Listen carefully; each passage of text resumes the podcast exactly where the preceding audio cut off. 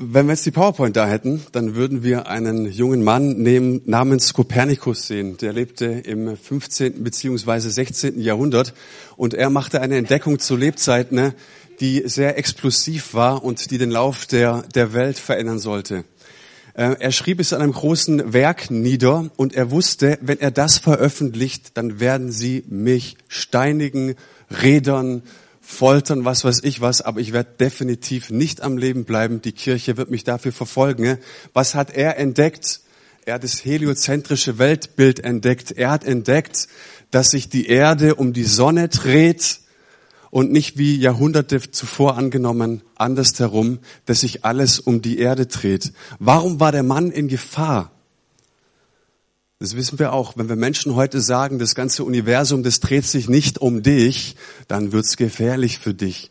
Wenn wir Menschen sagen, hey, es geht nicht nur um dich, sondern du hast auch Mitmenschen und die Bibel sagt, liebt einander und du hast einen Herrn, der unsere Sonne ist, der unser Fixstern ist und den drehen wir uns.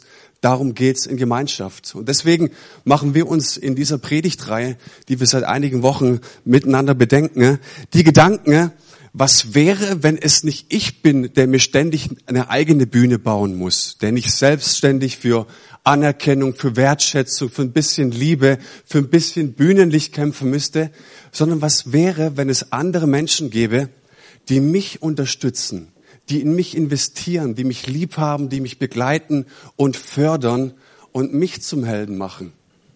Ich glaube, es funktioniert, weil es genau das ist, was das Herz Jesu wiedergibt und widerspiegelt. Jesu Dienst war davon geprägt, dass er andere Menschen nach vorne bringt und am Ende seines Lebens hat er gesagt, ich gebe euch einen Auftrag, ich gebe euch meinen Geist und ihr sollt jetzt in meinem Namen diese Welt verändern und mein Reich bauen. Wir möchten heute über eine Personengruppe sprechen, von der ich glaube, dass es wichtig ist, dass wir über sie sprechen. Wir hatten schon über, darüber gesprochen, wie wir unsere Mitarbeiter fördern können. Nächste Woche werden wir hören, wie wir unsere Kinder zum Helden machen können. Wir haben darüber nachgedacht, wie wir andere Menschen zum, zum Helden machen können. Aber heute sprechen wir darüber, wie können wir die Menschen, die Verantwortung übernehmen, zum Helden machen. Und vielleicht findest du ein Prinzip für deinen Vorgesetzten in der Arbeit, für deinen Lehrer, für deinen Prof, wo immer du auch drin steckst. Aber in der Vorbereitung dieser Predigt hatte ich selbstverständlich Menschen im Blick, die in dieser Gemeinde in der Vergangenheit sich investiert haben. Menschen, die da geblieben sind. Menschen, die gesagt haben, auch in schwierigen Zeiten, ne, bleiben wir fest und wir bleiben treu. Wir möchten über Menschen sprechen, die in der jungen Vergangenheit zu uns gestoßen sind und gesagt haben, wir bauen mit auf, wir sind die Esras, die Nehemias, wir kommen dazu und wir unterstützen und wir bauen hier auf. Und selbstverständlich möchten wir über die Menschen sprechen, die auch in Zukunft dazustoßen werden. Und wir glauben, dass es viele sein werden, die hier mitkommen, unterstützen werden, um Reich Gottes zu bauen. Und ich glaube, es fängt immer damit an, dass wir Menschen zum Helden machen, indem wir unsere Anerkennung aussprechen. Weil ansonsten bleibt es halt einer, der rödelt, der arbeitet, der rödelt und arbeitet und nichts passiert. Aber indem wir sie dabei erwischen und sagen, hey, es ist so großartig, wie ihr den Laden hier zusammengehalten habt in einer schwierigen Phase. Es ist so großartig, dass Menschen treu gewesen sind. Es ist so großartig, dass Menschen dazukommen. Und es ist so großartig und für jeden, der dazukommt, wird es immer leichter werden, dazu zu stoßen, hier sich mit einzubringen. Aber auch das ist großartig und das möchten wir feiern, möchten wir betonen. Weil ich glaube, wenn du eine Gemeinde besuchst, in der der Kaffee lecker ist, in dem die Predigten einigermaßen dich ansprechen, in dem der Lobpreis ganz nett ist, in dem du begrüßt wirst und eine Schokolade in die Hand bekommst am Eingang, das ist nicht selbstverständlich dürfte ich euch dazu auffordern, einen Abend zu sprechen. Das ist nicht selbstverständlich. Gemeinde Jesu ist kein Dienstleistungsunternehmen, sondern Gemeinde Jesu ist deswegen da, weil sie Menschen mit dieser besten Botschaft der Welt erreichen kann. Und Menschen geben ein Stück ihres Lebens hin. Und wir haben Menschen in dieser Gemeinde, die jetzt schon sagen können, wir haben ein Stück unseres Lebens hier investiert und hier gelassen. Es ist so viel mehr als nur ich komme und ich ziehe mir eine gute Predigt raus. Ich komme zum Auftanken. sondern hier sind Menschen, die wir wirklich heute ehren wollen, die wir bestärken wollen und ihnen riesengroßes Dankeschön aussprechen möchten für das, was sie getan haben. Und aus eigener Erfahrung weiß ich, dass du als Leiter oder als jemand, der Verantwortung übernimmst, auch viele innerliche Prozesse durchgehst. Und wenn es ein Prinzip ist, das ich, glaube ich zumindest, halbwegs verstanden habe, ist, dass äußerem Wachstum immer das innere Wachstum vorausgehen muss. Dass all die Prozesse, die du dir nach außen wünschst, dass sie dir, dass sie für dich stattfinden. Wenn du dir eine erweckliche Gemeinde wünschst, musst du erwecklich leben. Wenn du dir wünschst, dass Menschen hierher kommen und die Liebe Jesu erfahren, dann geh raus und fang an, den Menschen da draußen von Jesu Liebe zu erfahren. Also alles, was du dir wünschst für dein äußeres Leben, ist ein wichtiges Prinzip. Das muss in dir anfangen. Ein kluger Mann sagte mal, alles, was leuchten soll im Vaterland, muss beginnen zu Hause, vor der eigenen Haustüre. Und es gibt innerliche Kämpfe, es gibt innerliche Herausforderungen, über die möchten wir ein bisschen sprechen. Und wir möchten uns über eine schillernde Figur im Alten Testament Gedanken machen. Er war Leiter, König, Kriegsherr, Prophet, Lobpreiser, messianischer Vorbereiter. Wir sprechen über David. Natürlich sprechen wir über David. Und dieser Mann ist ein Beispiel dafür, wie offen, wie ehrlich er mit seinen inneren Glaubenskämpfen umgegangen ist, wie offen und ehrlich mit er mit diesen inneren Prozessen umgegangen ist, die ihm umgetrieben haben. Wir lesen beispielsweise einen Psalm 51, in dem er offen über die schwerste Sünde seines Lebens spricht. Stell dir mal vor, unsere Lobpreiser schreiben Lieder über ihre schweren Sünden. Und die singen wir dann Sonntagmorgens. Und es zeigt mir, dass die Bibel mehr ist als nur ein nettes Buch mit netten aufgesammelten und aufgezählten Gebeten, ne? sondern dass es eine Lebenswirklichkeit von wirklich gelebten Menschen ist. Ein anderer Psalm von David, in dem er wirklich so auch im Alter sein Leben reflektiert, ist der Psalm 23. Wahrscheinlich kennt ihr ihn. Wenn ihr ihn noch nicht kennt, möchte ich ihn euch vorlesen. Der Psalm 23, der gute Hirte. Und wirklich, David schaut im Alter zurück auf sein Leben und er kann sagen, der Herr ist mein Hirte, mir wird nichts mangeln. Er weidet mich auf einer grünen Aue und führet mich zu frischen Wasser. Er erquicket meine Seele, er führet mich auf rechter Straße um seines Namens willen. Und ob ich schon wanderte im finsteren Tal, fürchte ich kein Unglück, denn du bist bei mir. Dein Stecken und Stab trösten mich. Du bereitest vor mir einen Tisch im Angesicht meiner Feinde. Du salbest mein Haupt mit Öl und schenkest mir voll ein. Gutes und Barmherzigkeit werden mir folgen mein Leben lang und ich werde bleiben im Hause des Herrn immer da. Ich stelle für mich persönlich fest, je öfter so ein Ding gebetet ist, je öfter du so ein Ding auswendig gelernt hast, desto öfter geht der Inhalt verloren.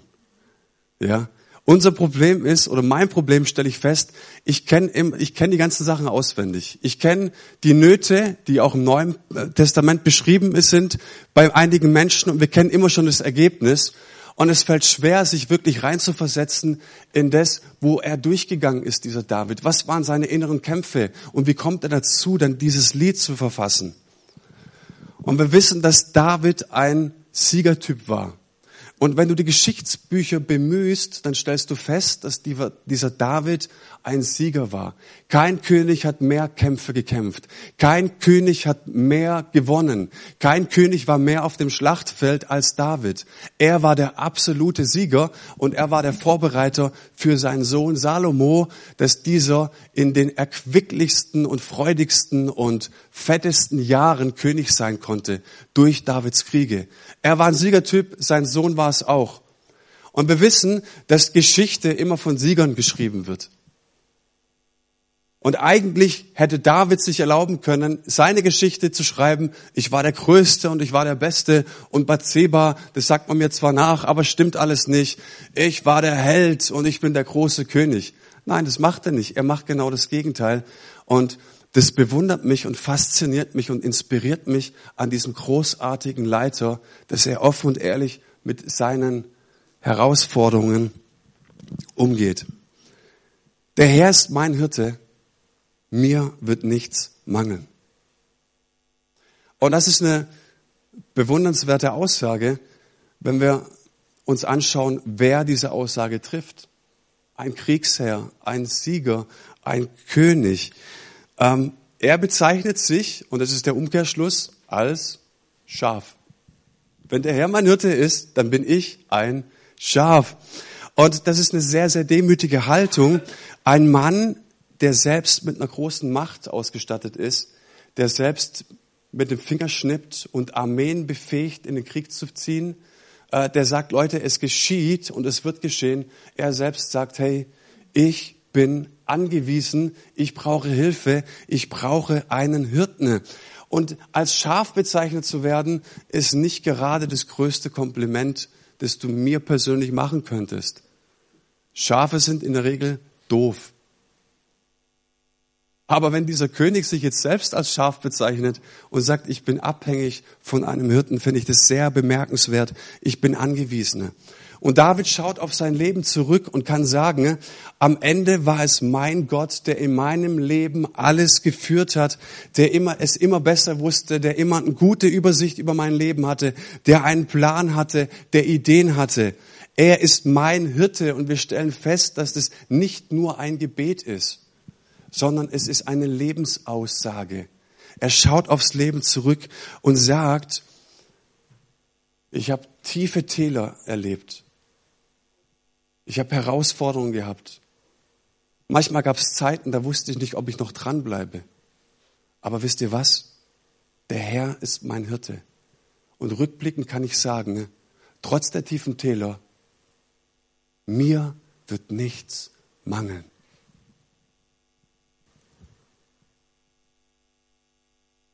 Was werde ich sagen, wenn ich so am Ende meines Lebens auf mein gelebtes Leben zurückschaue? Werde ich dasselbe sagen? Der Herr ist mein Hirte, er war mein Hirte, er ist mein Hirte und er wird mein Hirte bleiben?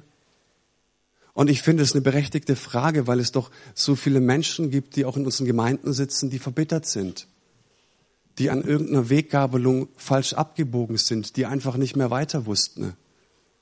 Ich finde es sehr herausfordernd zu fragen, am Ende meines Lebens, wie werde ich zurückblicken auf mein Leben? Werde ich sagen können, der Herr ist meine Hütte, mir hat es nie an irgendetwas gemangelt?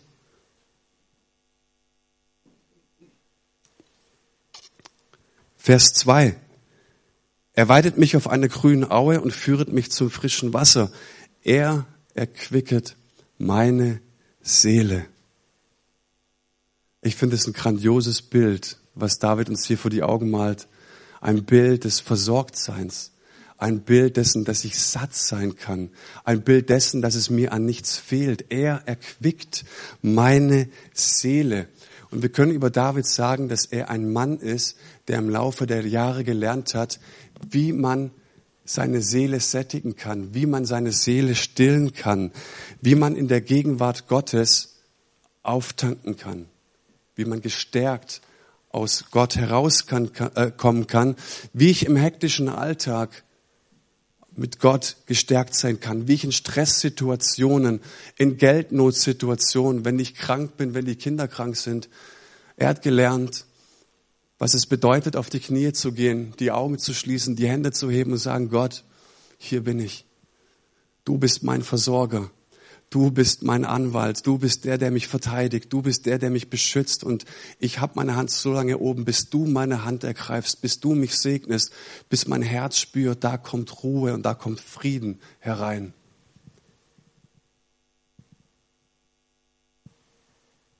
Er hat es gelernt, wie er in seinem Gott satt und still sein kann.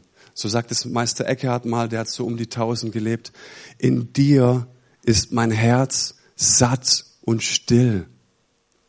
Augustinus, der Kirchenvater, sagte 600 Jahre zuvor, unruhig ist unser Herz, bis es ruht in dir.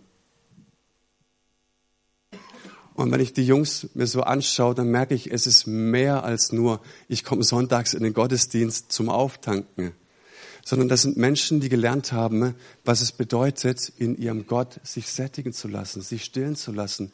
Dass mein Gott nicht einfach nur mein kosmischer Rückenkratzer ist, der mir mein Leben ein bisschen bunter macht, sondern er ist das Fundament meines Lebens. Er ist der Versorger meiner Seele. Und die Frage ist, wie bekomme ich jetzt als Leiter, aber nicht nur als Leiter, wie bekomme ich das jetzt in meinem Leben? Diese grüne Aue, dieses frische Wasser, diese Seele, an der ich erquickt bin.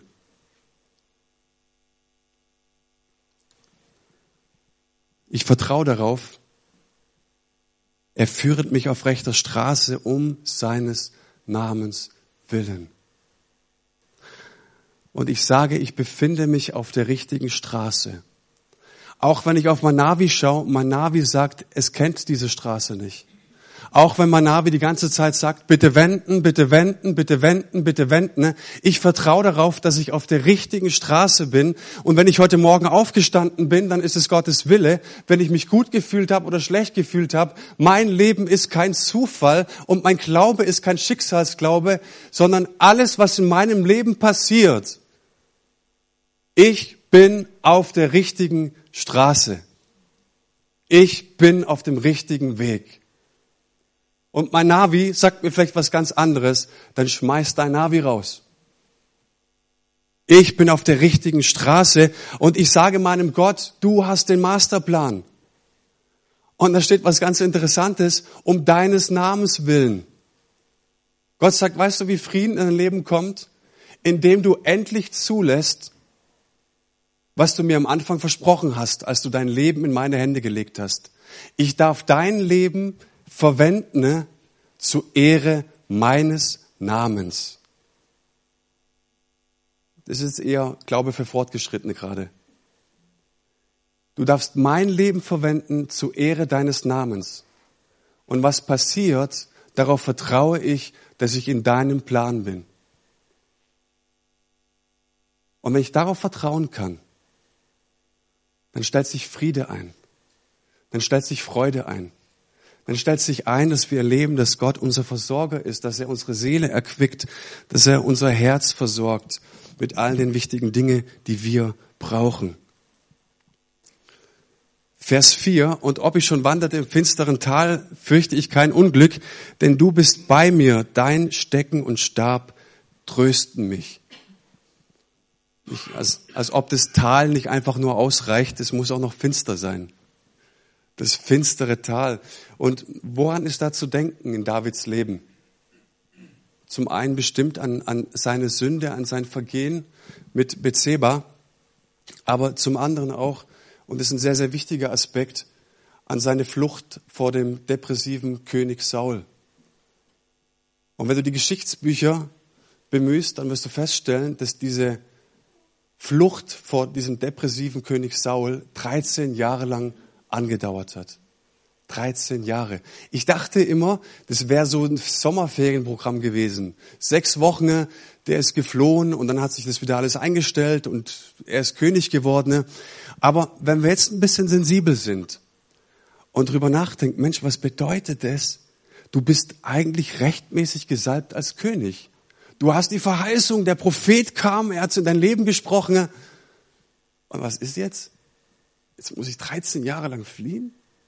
Was ist hier los, Gott?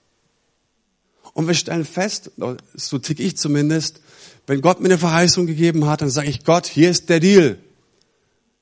Drei Jahre lang kann ich warten. So viel Glaube habe ich. In Jesu Namen. Ich bin's. Dann sind drei Jahre vorbei und ich, oh, dann brauchen wir eine gute Konferenz irgendwas, was uns erquickt, ein guter Lobpreisabend, nochmal eine gute Prophetie in unser Leben und wir merken, für die nächsten drei Jahre läuft's vielleicht wieder. Und nach sechs Jahren tritt auf einmal dein Sohn Abschalom auf und du merkst, dein eigener Sohn trachtet dir nach dem Leben. Und auf dieser, auf dieser Flucht vor deinem Sohn kommt dein eigener Sohn um. Acht Jahre, mein Kind ist tot. Wo ist die Verheißung? Wo ist das Versprechen?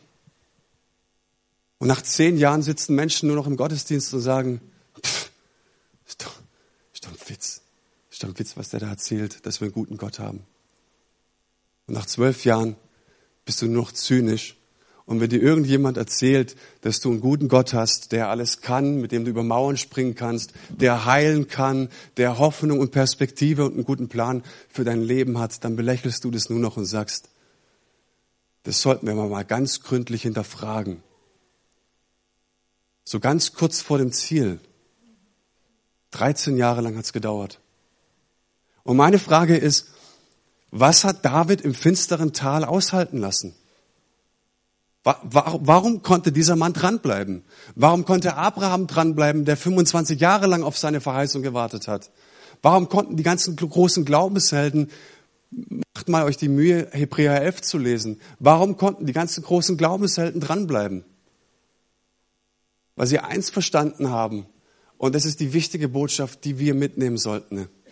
Dieses Leben hier auf der Erde ist nur eine Durchreise. Wir haben hier kein bleibendes Zuhause. Das Beste in meinem Leben und in deinem Leben, es kommt noch. Dieses Leben ist eine Pilgerreise. Und wir haben uns so eingerichtet, als ob das die letzten Dinge wären. Wir haben uns so eingerichtet, als ob das wirklich das Letzte ist, was, wir, was hier passieren kann. Und das stellst du fest, weil wenn ich diese Zeit heute richtig deute, bin kein Experte, aber wenn ich sie richtig deute, dann stelle ich fest, und dieses Motto, das macht auch nicht vor der Gemeinde halt dass Menschen in ihrer Lebzeit, also in diesen 70 bis 90 Jahren, die sie vielleicht hier haben, das Beste rausholen wollen, für sich kämpfen um Position, um Besitz, um Ehre, um ein dickes Konto, als ob das tatsächlich das aller, allerletzte wäre, was wir hier bekommen auf dieser Welt. Und ich glaube, vielleicht wird es dann auch das Letzte sein, wenn wir uns so verhalten, als ob das wirklich das allerletzte wäre hier auf dieser Welt. Aber was die Bibel uns sagt, das Beste kommt noch. Und wir haben als Christen eine doppelte Hoffnung. Das heißt, wir erleben hier auf der Erde vielleicht Heilung. Wir erleben hier vielleicht Gebetswunder. Wir erleben hier vielleicht Übernatürliches, Gottes Eingreifen. Aber vielleicht auch nicht. Und doppelte Hoffnung deshalb, weil die Bibel uns zuspricht, wir werden auf jeden Fall geheilt. Wir werden auf jeden Fall getröstet. Auf jeden Fall werden unsere Tränen abgewischt sein. Wir haben eine doppelte Hoffnung und die sagt, das Beste kommt noch. Und deshalb kann David sagen, deshalb fürchte ich mich nicht. Egal was da kommt, es gibt jemand, der größer ist als meine Probleme. Es gibt jemanden, der größer ist als meine Trauer. Es gibt jemanden, der größer ist als meine Herausforderungen und die ganzen Sorgen, die ich habe. Und sein Name ist Jesus Christus. Er ist der Sieger. Und solange er in seinem Wort sagt, mein Glaube ist der Sieg, der die Welt überwunden hat, solange möchte ich die Bereiche meines Lebens nicht kampflos überlassen. Ich möchte darauf vertrauen, dass Gott in jedem meinem Bereich meines Lebens mich festhält, dass er der Chef sein will. Und mal ganz ehrlich, Hand aufs Herz, wie viele Menschen gibt es, die Bereiche einfach kampflos aufgegeben haben und gesagt haben, Gott, ich pack's einfach nicht mehr. Und dieser Psalm oder dieser Mann David, der möchte uns sagen, hey, es gibt eine doppelte Hoffnung. Hey, da kommt noch was. Hey, du brauchst keine Angst zu haben. Und wir haben jetzt einen schönen Hirtenstab. Dein Steck und Stab trösten mich. Wir können von ausgehen, dass, äh, und wenn du schon mal in Israel warst, dann weißt du, dass es da Wüsten gibt, aber dass diese Wüsten nicht aus Sand bestehen, sondern als Stein.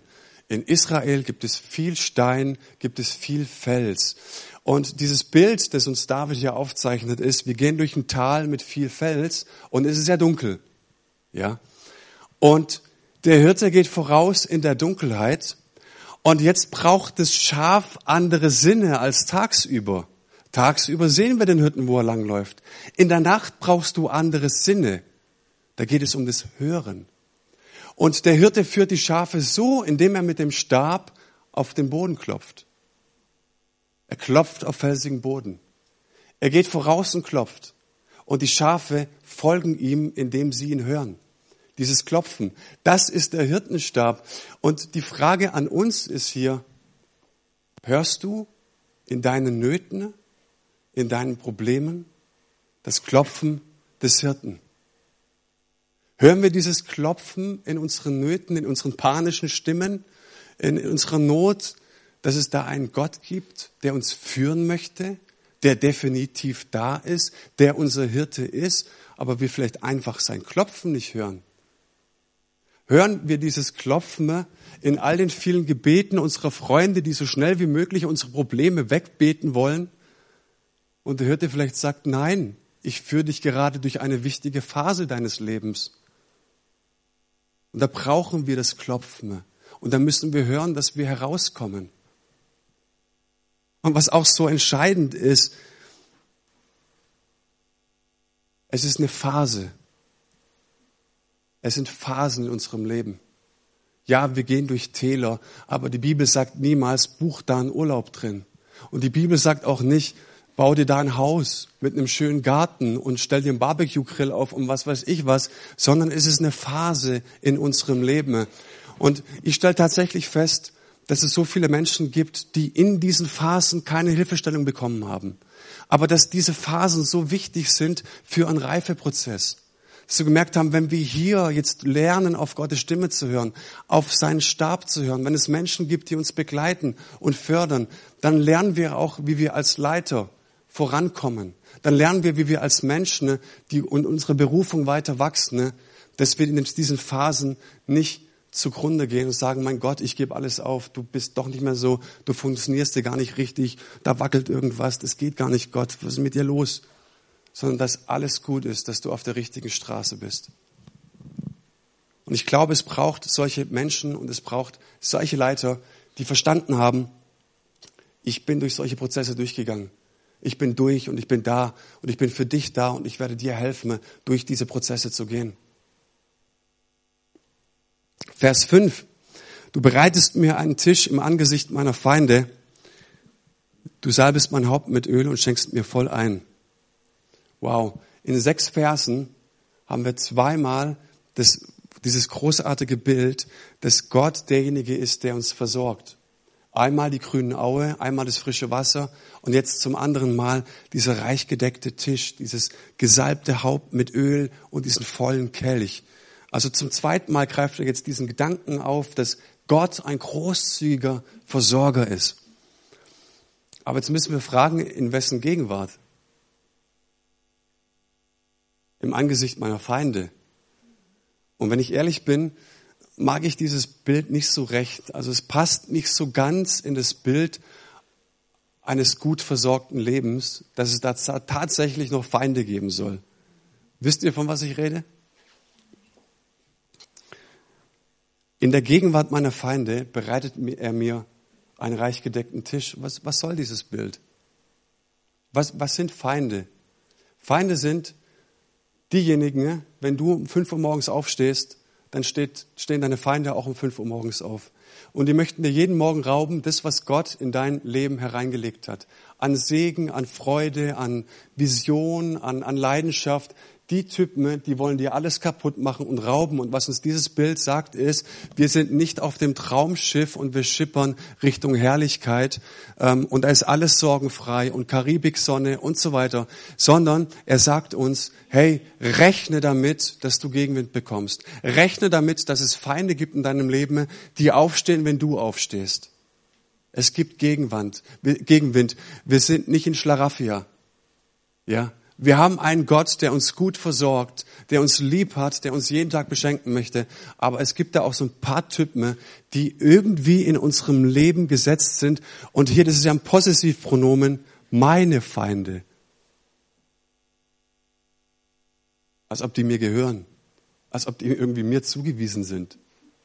So ganz schräg, aber es gibt sie. Jetzt können wir bloß einen, äh, einen Fehler machen und viele unserer christlichen Freunde und Brüder und Schwestern machen diesen Fehler, dass sie sagen, ich nehme den Feind aber ganz genau ins Visier. Ich habe Jesus Sieg, ich gehe den Feind an. Die Problematik ist, dass uns Jesus in keiner Stelle einen Auftrag gibt, den Feind anzugehen. Und jedes Mal, wenn du deinen Feind angehst, wirst du verlieren, weil er ja tausende Jahre äh, Übung hat. Der legt dich aufs Kreuz. Und ich habe da dieses Bild von, von zwei Boxern im, im Blick. Vielleicht kennt ihr es, wenn Schwergewichtsweltmeisterschaft ist, die großen Typen, die ziehen sich aus, wiegen sich und zwei Tage oder einen Tag vor dem Kampf stehen sie sich nochmal gegenüber und es ist dann so dieser psychologische Trick, ja. Die schauen sich tief in die Augen und, und Muskeln angespannt, haben wahrscheinlich noch vorher Liegestütze gemacht, dass es ein bisschen mehr aussieht. So, mach dich fertig, mach dich fertig, ich sag's dir danach und dann kill ich deine ganze Familie. Ey, und wenn du dann nicht richtig aufgestellt bist und der dir ganz lang in die Augen schaut, dann kriegst du vielleicht irgendwann Schiss und denkst, oh, der mag mich nicht. Der macht mich morgen fertig. Und wenn du ihm zu lang in die Augen schaust, hast du verloren. Wir kennen das aus, aus dem Fußball. Das weißt du schon im, im Jugendsport. Ich habe es selber auch gemacht. Das geht bis hin in die Bundesliga, dass sich Mannschaften gegenüberstellen und dann sagt vielleicht der Verteidiger von der einen Mannschaft zum Stürmer der anderen Mannschaft und sagt, hey, schau mich mal kurz an. Ich mach die fertig brech dir alle Knochen heute. Und dann sagt der Stürmer, oh nein, der macht mich heute fertig. Und wenn ich am Ball bin, dann bricht er mir alle Knochen. Was passiert? Er wird wahrscheinlich keine Tore schießen. Und es ist dieses Bild, ähm, das sagt, rechne mit Gegenwind, aber schau nicht auf deine Feinde, sondern schau auf deinen Versorger. Und da gehen wir oftmals so sehr dem Feind auf den Leim, dass wir uns über den Feind beschweren, über die Schwierigkeiten beschweren und nicht sehen, dass Gott uns einen reich gedeckten Tisch gibt. Weiß irgendjemand, von was ich rede? Jo. Das letzte Bild. Gutes und Barmherzigkeit werden mir folgen mein Leben lang. Das ist ein klasse Vers. Gutes und Barmherzigkeit werden mir folgen mein Leben lang.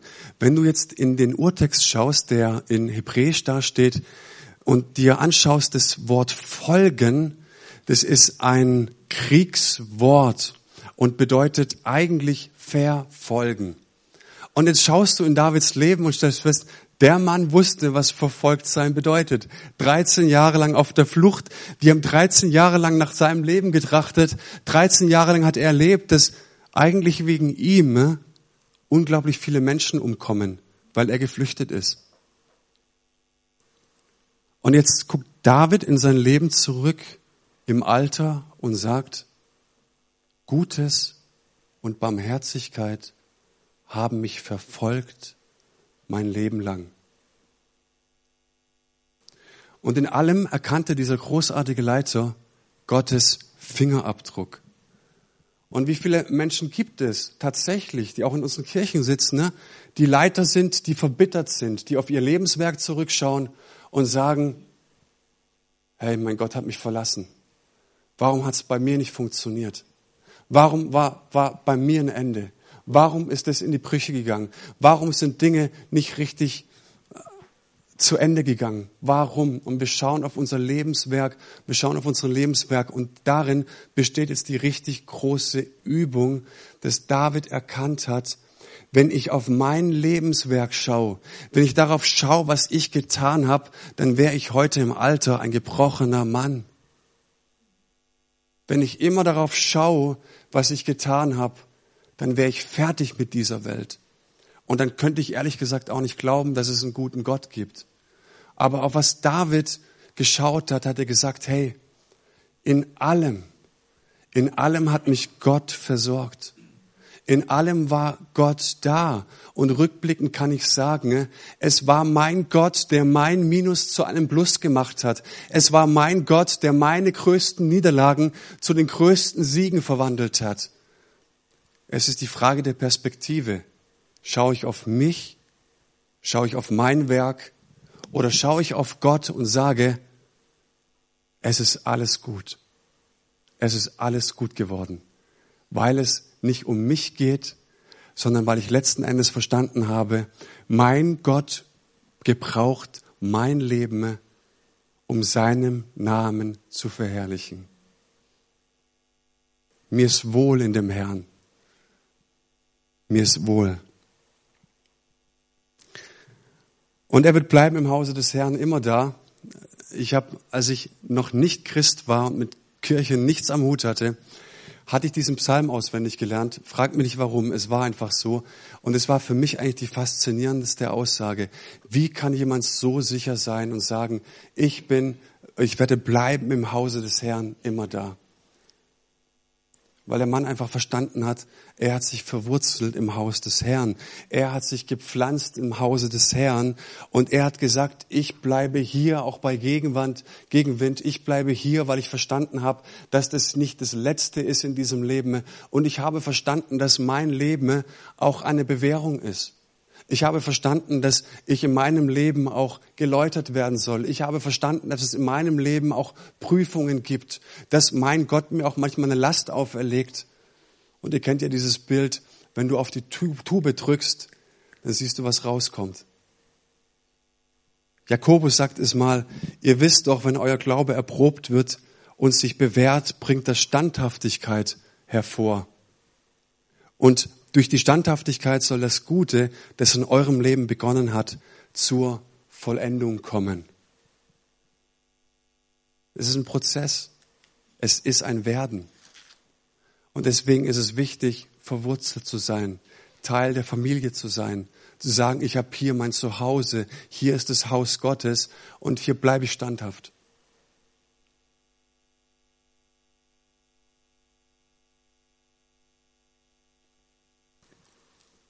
Das heißt, wir reden ja über Leiter.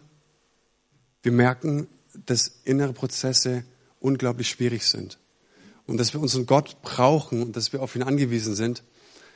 Und ich habe euch eine Studie mitgebracht, die ist im US-amerikanischen Kirchenkontext erhoben, ist also nicht eins zu eins, übertragbar auf unseren Kontext. Und es geht hier auch nicht nur um Pastoren, sondern es geht hier Klar denke ich an unser Pastorenteam in, in Nördlingen, in Aalen, hier in Heidenheim. Na klar denke ich an unsere Leiter, an die Ältesten, an unsere Lobpreisleiter, an die Menschen, die Verantwortung übernehmen in Gemeinden. Ne? Und ich dachte mir, komm, les mal vor. Ich möchte damit nicht auf die Tränendrüse drücken und sag gleich, ich fühle mich pudelwohl und mir geht's richtig gut, ich bin total happy. Ähm, aber ich finde es gut, Menschen immer wieder zu sensibilisieren, dass es Menschen in Verantwortung gibt, die wirklich mit Herausforderungen zu kämpfen haben. Ich lese mal vor. Das solltest du über mich wissen. 80 Prozent von uns denken, dass der Dienst in der Kirche unsere Familien immer wieder negativ berührt. 33 Prozent denken, dass der Dienst sogar eine Gefahr für unsere Familie ist. 75 Prozent von uns erleben eine kritische Lebenskrise, die durch den Dienst ausgelöst wird. 90 Prozent von uns fühlen sich von ihrer Ausbildung, Studium unzureichend für die Herausforderungen des kirchlichen Leitungsdienstes vorbereitet. 50 Prozent empfinden, dass sie nicht in der Lage sind, die Anforderungen und den Druck des Berufes angemessen zu entsprechen. 70 Prozent von uns erleben, dass ihr Selbstbild über die Jahre leidet und Schaden nimmt. 40 Prozent von uns haben jeden Monat mindestens einen ernsthaften Konflikt mit einem Gemeindemitglied. 50 Prozent von uns haben im letzten Monat darüber nachgedacht, den Dienst zu beenden. 50 Prozent von uns halten die ersten fünf Jahre des Dienstes nicht durch und geben auf. 94 Prozent unserer Familien fühlen sich unter Druck und Beobachtung, weil Vater oder Mutter Pastoren sind. 66 Prozent unserer Gemeindeleute erwarten, dass wir einen höheren moralischen Standard erfüllen als sie selbst. Dabei erleben wir und beobachten, dass die moralischen Standards unserer Gemeindeleute sich nicht von den Standards nichtchristlicher Leute unterscheiden.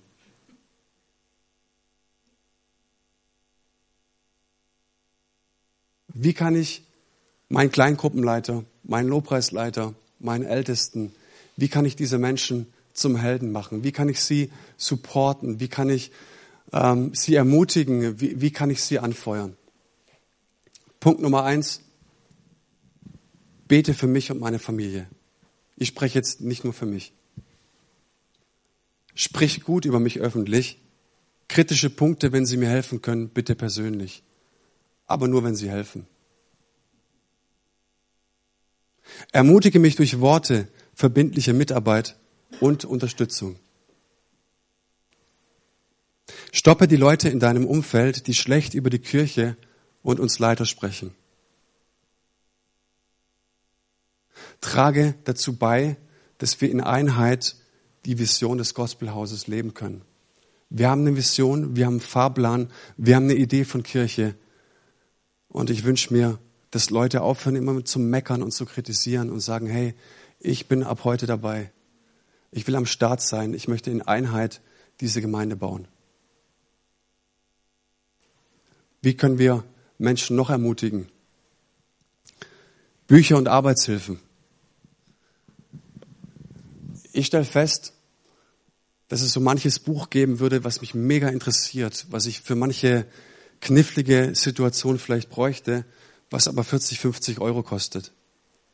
Das wird dein Kleingruppenleiter auch feststellen. Das wird dein Lobpreisleiter auch feststellen. Das werden Älteste feststellen. Und das Beste, was du tun kannst, ist, vielleicht sammelst du mal deine Kleingruppe und schenkst deinem Kleingruppenleiter einen Amazon-Gutschein. Ich rede jetzt mal für mich. Bitte schenk mir kein Buch mit irischen Segenssprüchen.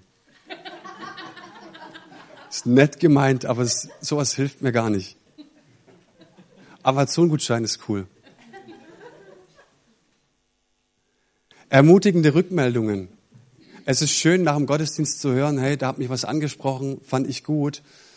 Aber noch schöner ist es, E-Mails zu erhalten, Postkarten zu erhalten, irgendwelche, von mir aus irgendwelche Servetten, auf denen du was draufgekritzelt hast, zu erhalten. Sagen, Mensch, toll, schön, dass du da bist. Klasse, für dein, dein Dienst ist klasse und so weiter. Warum? Dass wir uns einfach in die Schublade legen können und in schweren Zeiten rausnehmen und sagen, hey, es gab auch die tollen Zeiten, wo sie mich gefeiert haben, wo sie mich geliebt haben, wo sie mich ermutigt haben. Durch diese Phase werde ich auch durchgehen. Es ist so wichtig, diese Ermutigung zu erhalten. Interesse und Ermutigung an den Kindern. Uns tut es so gut. Chrissy ist krank, gerade meine Frau. Oh, es war so schön, dass gestern jemand vorbeikam und gesagt hat, komm, ich nehme die Kinder mal für zwei Stunden mit. Ich entlaste euch. Es ist so eine Wohltat. Es ist so schön zu sehen, dass es da Menschen gibt, die sich nicht nur für den Dienst interessieren, nicht nur für Predigt und für Lobpreis, sondern auch Anteil an meinem Leben haben. Und ich glaube, dass es den Ältesten und all den anderen Leuten, die Verantwortung übernehmen, ähnlich gehen wird. Und zu guter Letzt, Fürsprecher, wenn es Kritik hagelt. Sei bitte gnädig. Wir können auch was gut machen. Und es ist schön, wenn es schwierige Zeiten gibt, wo es wirklich vielleicht auch zu Recht Kritik gibt, dass der ein oder andere aufsteht und sagt, hey, denk mal, der ist doch eigentlich ganz nett. Uns ist ein Herzensanliegen mit dieser Predigtreihe und ich komme zum Schluss. Dafür zu sensibilisieren, dass Dinge nicht einfach selbstverständlich sind. Dass eine Gemeinde, in der du dich wohlfühlst, in der du sagst, hier bin ich angekommen, das ist nicht einfach etwas, was wir sagen können, naja, der Heilige Geist ist halt gut bei uns.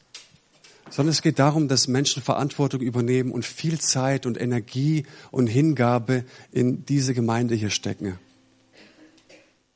Und wir wünschen uns das, dass wir eins verstanden haben, sagt Petrus mal an einer Stelle, ehrt alle Menschen.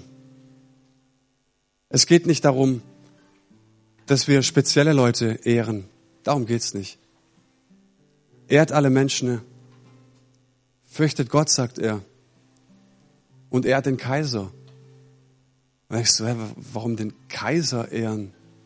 Damit ist Kaiser Nero gemeint. Dieser Mann, der verfolgte Christen ne? und warf sie den Löwen zum Fraß vor. Und diese Koryphäe Petrus schreibt jetzt an die Gemeinde und sagt, ehrt den Kaiser. Warum sagt er das? Warum sagt er nicht, steht auf in Jesu Namen, stiftet und zettelt eine Revolution an? Weil er gesagt hat, genau das hat Jesus auch getan vor Pilatus. Er hätte eigentlich eine Legion Engel herführen können, aber hat er nicht gemacht. Warum? Um dieser Welt zu zeigen, dass es andere Antworten gibt. Um dieser Welt zu zeigen, mein Reich ist nicht von dieser Welt. Ich glaube, dass Gemeinde Jesu ein Kontrastprogramm zu dieser Welt ist. indem wir verstanden haben, wir warten nicht nur darauf, bis einer was richtig, richtig, richtig, richtig, richtig Außergewöhnliches macht, sondern wir sagen, ich habe ein Prinzip Gottes verstanden. Wir sollen einander ehren. Wir sollen einander wertschätzen. Wir sollen uns einander unterstützen, uns lieb haben, dem anderen den Vortritt geben, nicht auf eitle Ehre bedacht sein. Und was wünschte ich mir, dass der Heilige Geist uns das ganz, ganz tief in unsere Herzen gräbt, dass wir es verstanden haben, dass das eine Gemeindekultur widerspiegeln darf, kann, sollte, muss. Damit die Welt da draußen sieht, wir haben einen barmherzigen Vater und hier ist etwas vollkommen anders als in dieser Welt. Das ist die überzeugende Botschaft. Lieber himmlischer Vater, wir danken dir für die Gedanken, dass du deinen Sohn gesandt hast und gesagt hast, ich will diese Welt erlösen, aber ich rufe auch so ein paar Jungs und Mädels zusammen und ich mache sie zu Helden. Ich statte sie mit einem Auftrag aus. Ich gebe ihm meinen Geist, ich gebe ihm meine Kraft. Ich investiere und unterstütze sie zu Lebzeiten und dann sende ich sie aus. Vater, ich bete, dass diese Gedanken tiefer in unsere Herzen kommen, damit wir verstehen, ich bin nicht nur wegen mir hier, ich bin nicht nur deswegen hier, damit ich das Beste rausnehme, sondern ich möchte auch ein Teil sein von etwas Größerem. Ich möchte auch dabei helfen, andere zu unterstützen. Ich möchte dabei auch helfen, dass andere nach vorne kommen. Ich möchte dabei helfen, anderen eine Bühne zu bauen. Vater, ich danke dir von ganzem Herzen, dass du so gütig bist und so liebevoll. In Jesu Namen. Amen.